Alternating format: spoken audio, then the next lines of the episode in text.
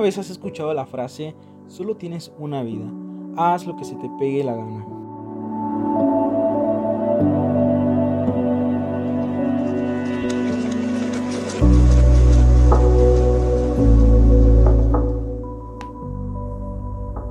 Esta es una de las frases con la que esta generación ha estado lidiando la mayor parte del tiempo y lamentablemente hemos tomado decisiones en base a la frase, solo tienes una vida, haz lo que se te pegue la gana.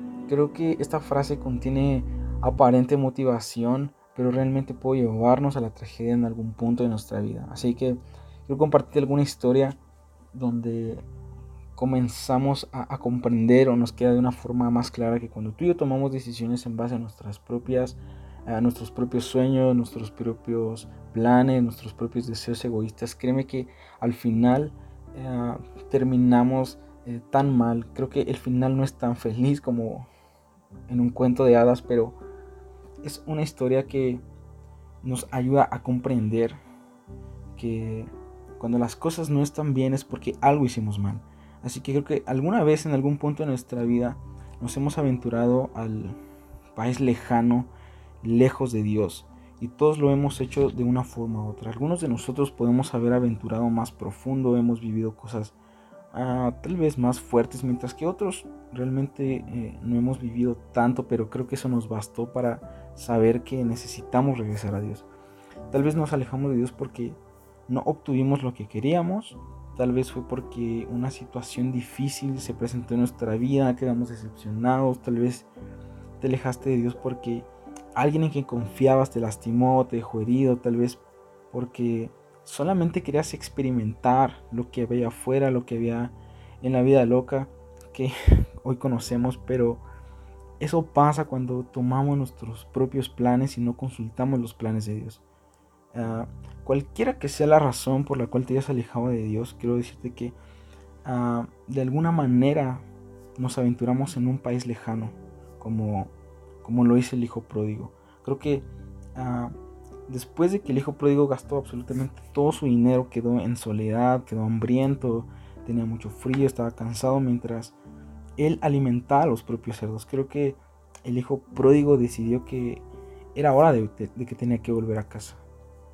Y creo que eso pasa, siempre tenemos que tocar fondo eh, eh, en las circunstancias más difíciles, más difíciles para darnos cuenta que estamos lejos de casa, estamos lejos de Dios.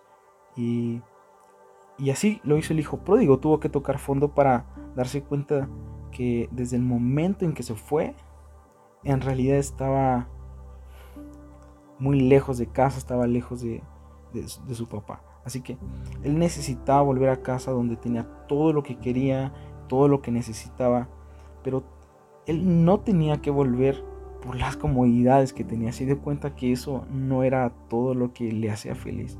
Él tenía que volver, pero ahora por los planes de su, de su padre, los planes que su propio padre tenía para él. Y esto es lo que hemos hecho el día de hoy. Creo que hemos tomado más decisiones en base a las emociones y, y no porque realmente es una convicción que hay dentro de nosotros. Posiblemente no han resultado lo mejor. Tal vez quisiste ser aprobado por la sociedad, queriendo aparentar algo por lo cual no fuiste llamado y dañaste tu corazón, pero quiero mostrarte algo. El corazón es el asiento de todas las emociones, pero en el corazón está la voluntad. Entonces eres tú quien decide las decisiones que vas a tomar los próximos días. Y eres tú quien decide el rumbo que le vas a dar a tu vida los próximos días de tu vida. Así que no es que el destino que estás viviendo ahora es lo que te tocó vivir. Cuando tu corazón está en crisis, comienzas a crear la, la peor versión de ti, Quizá piensa que no eres digno de, regresar a aquel que te creó, pero quiero mostrarte el corazón de aquel quien a pesar de tus errores no se da por vencer de ti. Así que en este episodio quiero mostrarte que Dios no te ve desde tu condición de vergüenza, sino que Él te ve desde tu destino. No importando lo mal que le estés pasando ahora. Así que hoy quiero hablarte del corazón del hombre. Mateo 7, 13 al 14 hace énfasis en lo siguiente. Entren por la puerta estrecha, porque ancha es la puerta y espacioso el camino que conduce a la perdición. Por eso muchísimas personas eh, prefieren el camino ancho. En cambio, estrecha es la puerta y angosto el camino que conduce a la vida. Y muy pocas personas lo hayan.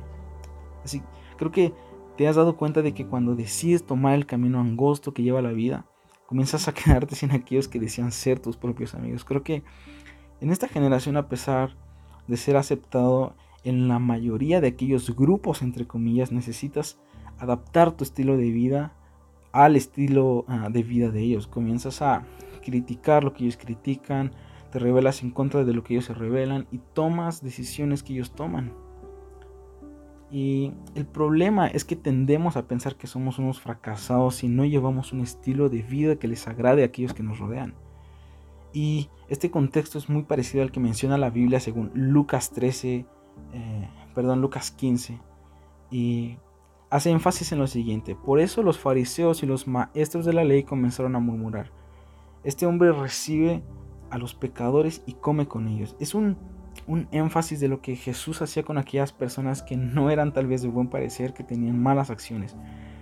Eh, creo que nos muestra la cercanía que Dios tenía con aquellos que eran pecadores y comían. Creo que nos hemos alejado mucho de este tipo de contextos y aquellas personas que dicen creer en Dios se encierran como en una burbuja y rechazan a todos aquellos malvivientes, a todos los pecadores, a todos los que hacen justicias malas. Eh, cuando realmente nosotros fuimos llamados para mostrar la imagen de Jesús a través de aquellos que están perdidos. Es que cuando la Biblia hace énfasis en los fariseos, son aquellos que dicen seguir al pie de la letra las leyes de Dios como literalmente unos religiosos, pero Dios viene en forma de hombre a romper toda religiosidad y mostrarnos que Él quiere hijos y no esclavos que se rigen por reglas humanas. Creo que ser religioso es como negarle a alguien que no se, que no se acerque a, aquellos que están sucios por la calle o a aquellos que están en las calles hundidos en las drogas. Si piensas que Dios te va a rechazar por tu condición, quiero decirte que estás equivocado. Los fariseos veían que Jesús recibía a todos los hombres pecadores, que comía con ellos, pero hoy Dios quiere sentarse a la mesa contigo para decirte que Él está dispuesto a encontrarte. Pero, ¿qué si tu vergüenza ¿Qué pasaría si tu vergüenza no fuese una barrera, sino un puente? Creo que la vergüenza y el sufrimiento no, son una barrera hacia el amor de Dios, sino un puente hacia la transformación absoluta, la victoria, la libertad y la esperanza. Gálatas capítulo 4, eh, versículos 5 al 7 habla lo siguiente. Dios envió a su Hijo para que comprara la libertad de los que éramos esclavos de la ley a fin de poder adaptarnos como sus propios hijos. Y debido a que somos sus hijos, Dios envió al Espíritu de su Hijo a nuestro corazón, el cual nos impulsa a exclamar, Abba Padre. Ahora ya no eres un esclavo, sino un hijo de Dios. Y como eres su hijo, Dios te ha hecho su heredero. Y quiero entrar a lo que narra eh, el libro de Lucas capítulo, eh, capítulo 15, que narra la parábola eh, del hijo pródigo y creo que está entrelazada con muchas de las luchas internas no solo con, rebelarnos en contra de nuestros padres como lo dijo el hijo pródigo, sino que el deseo sexual y el quebrantamiento personal que sufre la humanidad hoy en día. Tienes que saber que cualquier adicción que tengas como las drogas, la pornografía, eso no es más poderoso que tú a menos que tú les des ese poder.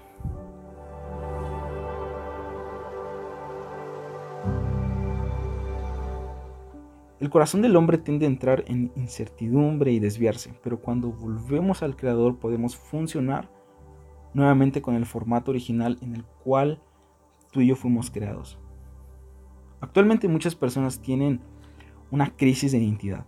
No conocemos a Dios como eh, el buen Padre que es y comenzamos a cuestionarnos las siguientes preguntas. ¿Estamos haciendo lo suficiente para Dios? ¿Estará complacido Dios conmigo? ¿Realmente mi pecado me separa de Dios?